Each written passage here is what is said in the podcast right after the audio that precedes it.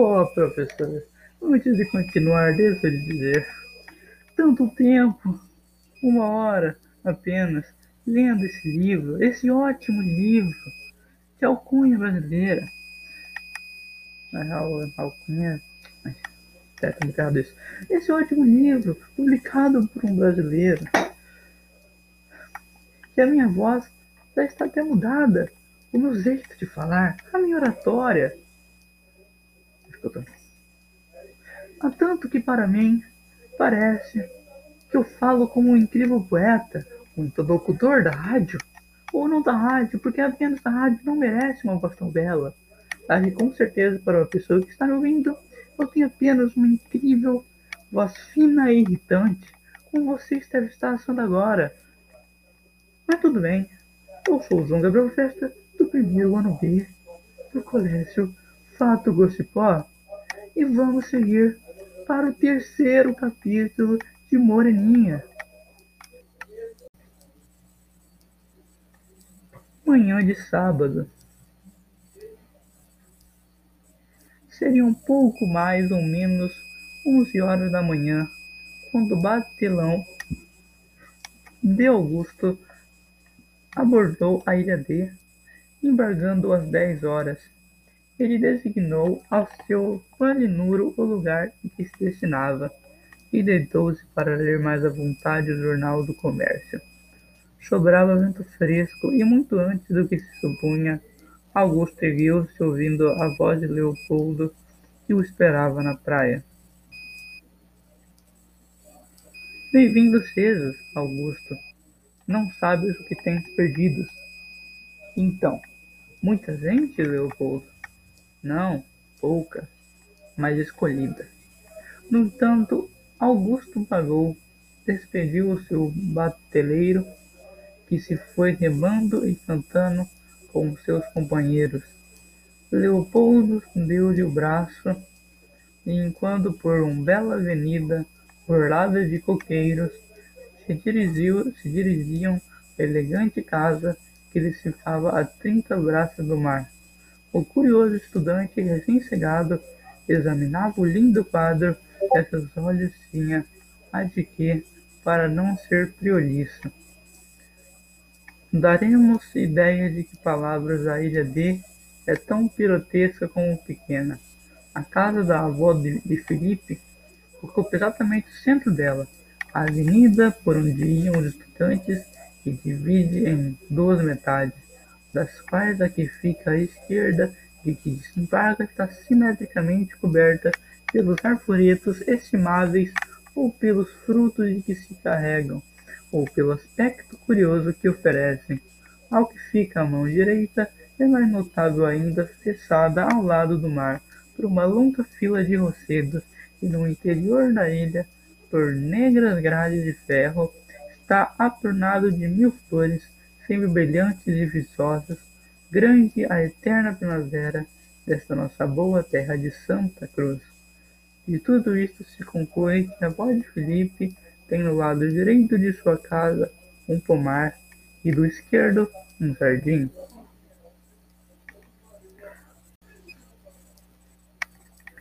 E fizemos muito bem ao ir depressa, porque Felipe acaba de receber Augusto com todas as demonstrações de sincero prazer que faz entrar imediatamente para a sala.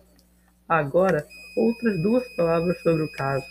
Imagine-se uma elegante sala de cinquenta palmas de quadro, ao lado dela os dois gabinetes proporcionalmente espaçosos, dos quais um, ou do lado esquerdo, pelo aroma que salta, exala, espelhos que brilham e um não sei o que que insinua, está dizendo que é gabinete de moças.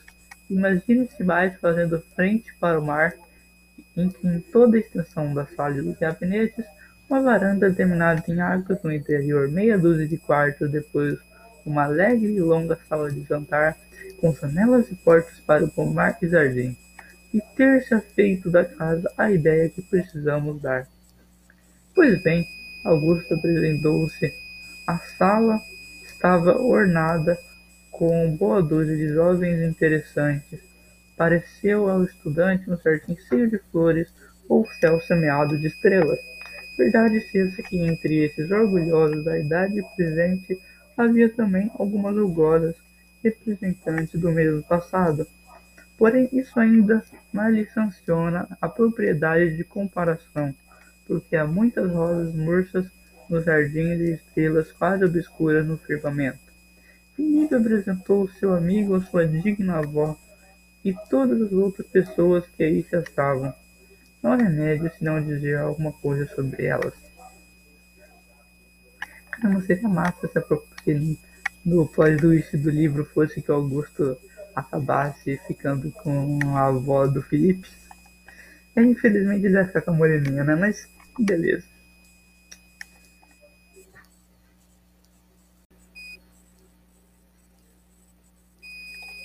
A senhora Dona Ana, Dona Ana, não sei se é Dona, se o doutor fala Dona. A senhora Dona Ana, esse é o nome da avó de Felipe, é uma senhora de espírito e alguma instrução. Em consideração a seus sessenta anos, ela dispensa tudo quanto se poderia dizer sobre seu físico.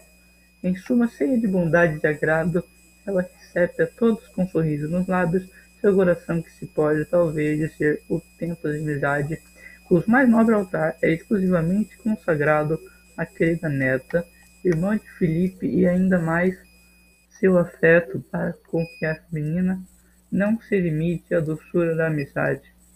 Vai ao ardor da paixão, perdendo seus pais quando apenas contava oito anos. A inocente criança tinha, assim como Felipe, assado no meio da melhor das avós toda a ternura de sua extremosa mãe.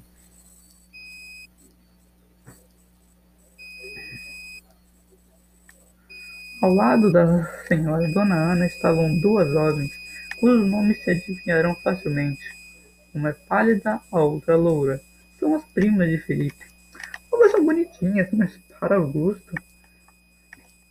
De Quinquina, Dona Quinquina tem as feições mais regulares. Achou-lhe mesmo muita harmonia nos cabelos louros, olhos azuis e faces coradas, confessando todavia que as negras madeixas e rosto romântico de Dona Joaninha fizeram-lhe uma brecha terrível no coração. Além destas, algumas outras senhoras aí estavam, valendo bem a pena de se olhar para elas meia hora sem pestanejar. Toda a dificuldade, porém, está em pintar aquela mocinha que acaba de sentar-se pela primeira vez. Depois que Augusto entrou na sala, depois que Augusto entrou na sala, é a irmã de Felipe, que beija-flor! Há cinco minutos que Augusto entrou e em tão curto espaço ela sentou-se em diferentes cadeiras, desfolhou um lindo pentão de rosas, derramou no chapéu de Leopoldo mais de duas onças d'água de colônia de um vidro que estava sobre um dos aparadores, chorar uma criança, deu um beliscão em Felipe e Augusto a surpreendeu fazendo-lhe caretas, travessia inconsequente e às vezes engraçada. Viva, curiosa, em algumas ocasiões impertinente, nosso estudante não pode dizer com precisão nem o que ela é, nem o que não é. Assa, assa estouvada, caprichosa e mesmo feia, e pretendo tratá-la com seriedade e estudo para não para nem desgostar a dona da casa, nem se sujeitar a sofrer a impedimentes e travessuras que a todo momento há de praticar com outros. Enfim, para acabar de uma vez estas a longa com, conta das senhoras que já na, estavam na sala, diremos que aí se notavam também duas velhas amigas da dona, da dona casa, da dona da casa, uma que só entreteve, se entende, entende, que só se entreteve, se entendem, e se há de entender, em admirar a graça e encanto de duas filhas que consigo trouxera, e outra que pertence ao gênero daquelas que na sociedade agarram num pobre homem, sentam-no ao pé de si e, maçando-nos duas e três horas com enfadonhas e intermináveis dissertação, finalmente o largam, supondo que tem feito grande honra e dado maior prazer. Quanto aos homens, não vale a pena. Vamos adiante. Essas observações que aqui fomos oferecendo também Augusto consigo mesmo, durante o tempo que gastou em endereçar seus cumprimentos e dizer todas essas coisas muito banais e já muito ditas, mas que se dizem sempre de parte a parte, com obrigado sorrir nos lábios e indiferença no coração. Concluído essa verdadeira maçada, e reparando que todos tratavam de conversar para melhor passar as horas e esperar do jantar, ele voltou o rosto com vista de achar uma cadeira desocupada junto de alguma daquelas moças, porém, ó, mãe fina de pobre estudante, ó, intempestivo castigo dos seus maiores pecados. A segunda das duas velhas, em a pouco se bradou, estendeu a mão e chamou, mostrando com um dedo carregado de anéis um lugar livre junto dela. Não havia remédio, era preciso sofrer com olhos insultos e o prazer na face. O martírio que se lhe oferecia, Augusto sentou-se ao pé da senhora Dona Violante ela lançou um olhar de bondade e proteção, e ele abaixou os olhos, porque os de Dona Violante são terrivelmente feios, e os estudantes e os dois estudantes não se podem demorar por muito tempo sobre um espelho de tal qualidade.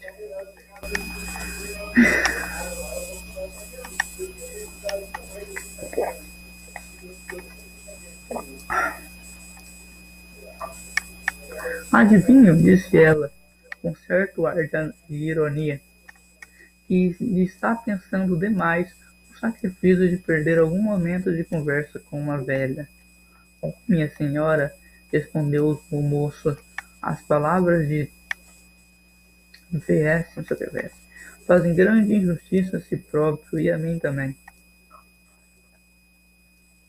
Vê a você, né? Não sei. E a mim, e também a mim porque me faz bem cheio de, de rudeza e, e mau gosto. E assim porque se um cego a ouvisse, certo que não faria ideia do vigor e da. Olhem como é lisonjeiro, chamou a velha, batendo levemente com o leque no ombro do estudante e acompanhando a estação com uma terrível olhadura, rindo-se com tão particular estudo e mostrava os dois únicos dentes que lhe restavam. Augusto olhou fixamente para ela e conheceu que, na verdade, havia se havia adiantado muito. Dona Violante era horrivelmente horrenda e, com setenta anos de idade, apresentava um carão capaz de desmamar a mais emperrada criança. A conversação continuou por uma boa hora. O tédio do estudante chegou a ponto de fazê-lo arrepender-se de ter vindo à ilha de. Três vezes tentou-se levantar-se, mas Dona Violante sempre tinha novas coisas a dizer. Valores sobre sua mocidade, seus pais, seus amores, seu tempo, seu finado marido, sua esterilidade, seus rendimentos, seu papagaio e até suas galinhas. Ah, falou mais que um deputado da oposição quando se discute votos de graças, finalmente parar um instante, talvez para respirar, começar novo ataque de, de moçada, de maçada. Augusto quis aproveitar-se da intermitência, estava desesperado e pela quarta vez ergueu-se de com licença de EVS. VS. Nada, disse a velha, tendo-se apertando-lhe a mão eu ainda tenho muito que dizer-lhe, muito que dizer, balbuciou o estudante automaticamente, descendo-se cair sobre a cadeira, fulminado por um raio. O senhor está incomodado? perguntou Dona Violante com toda a ingenuidade. Eu? As ordens de VFS. Que VS? Por ordem de VS? Ah, pense que a sua delicadeza é igual à sua bondade. Continuou ela com um acento meio assorado e terno, o castigo dos meus pecados, pensou Augusto consigo, Querem ver que a velha está namorando de mim? Está namorada de mim? E recusou sua cadeira meio palmo para longe dela. Não fusa, prosseguiu o violante, atando por sua vez a cadeira, tendo estalo do estudante. Não fusa, não quero dizer que coisas que não é preciso que os outros ouçam.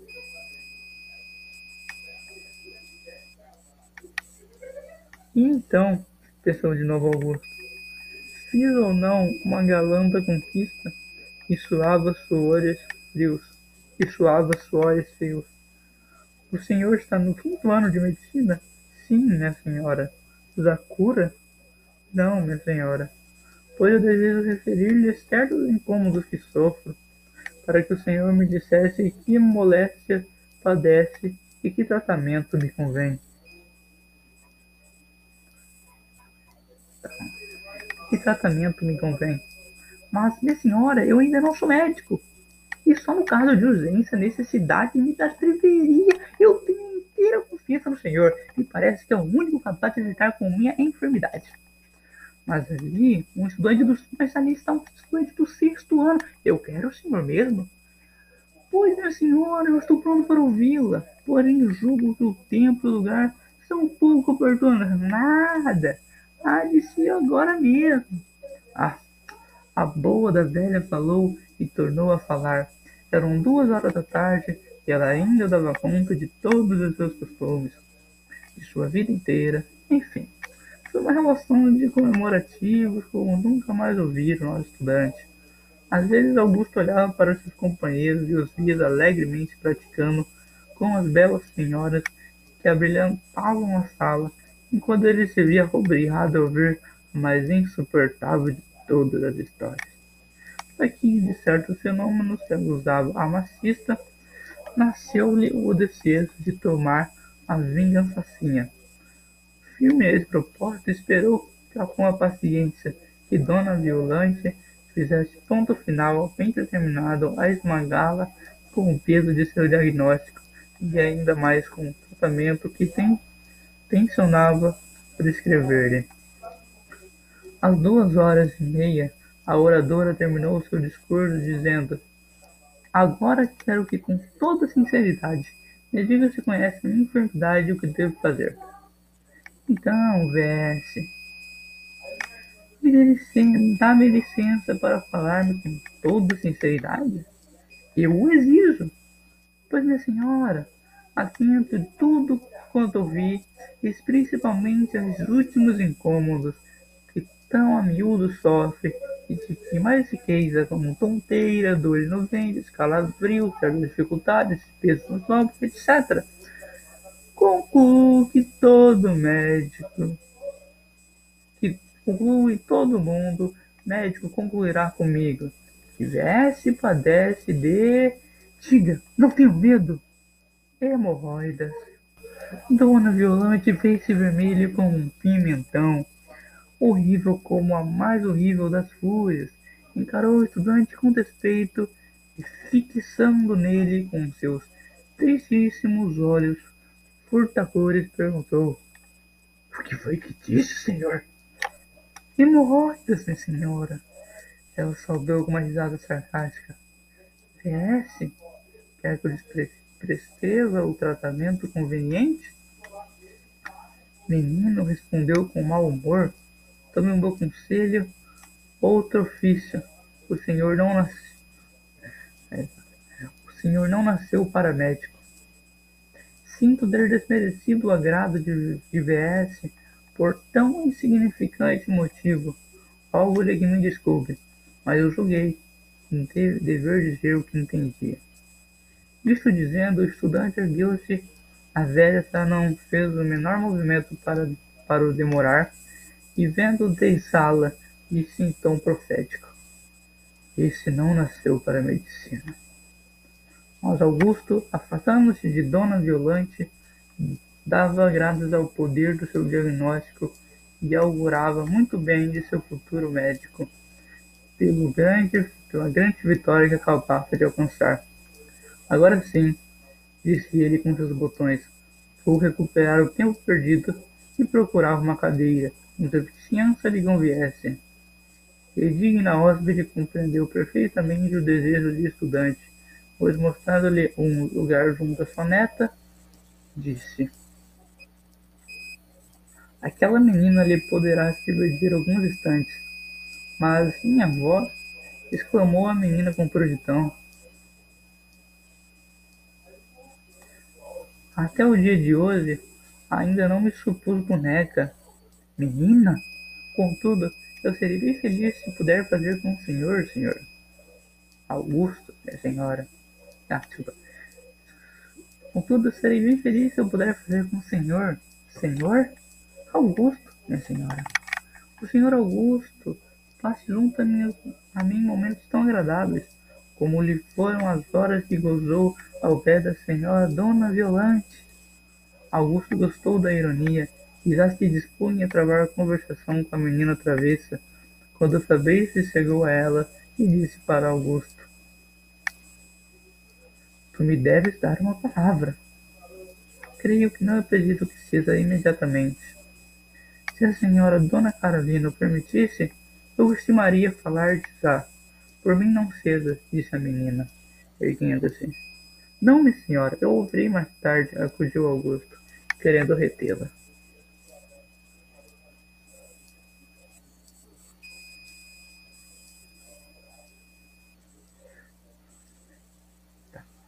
Nada. Não quero que o senhor Fabrício me olhe com maus olhos além de que eu devo ir, apressar, devo ir apressar o jantar, pois leu no seu rosto que a conversação que teve com Dona Violante, quanto mais não desse, ao menos produziu-lhe muito apetite, mesmo a pedir de, de acabe distante. E mal disse, atravessa, atravessa a moreninha correu para fora da sala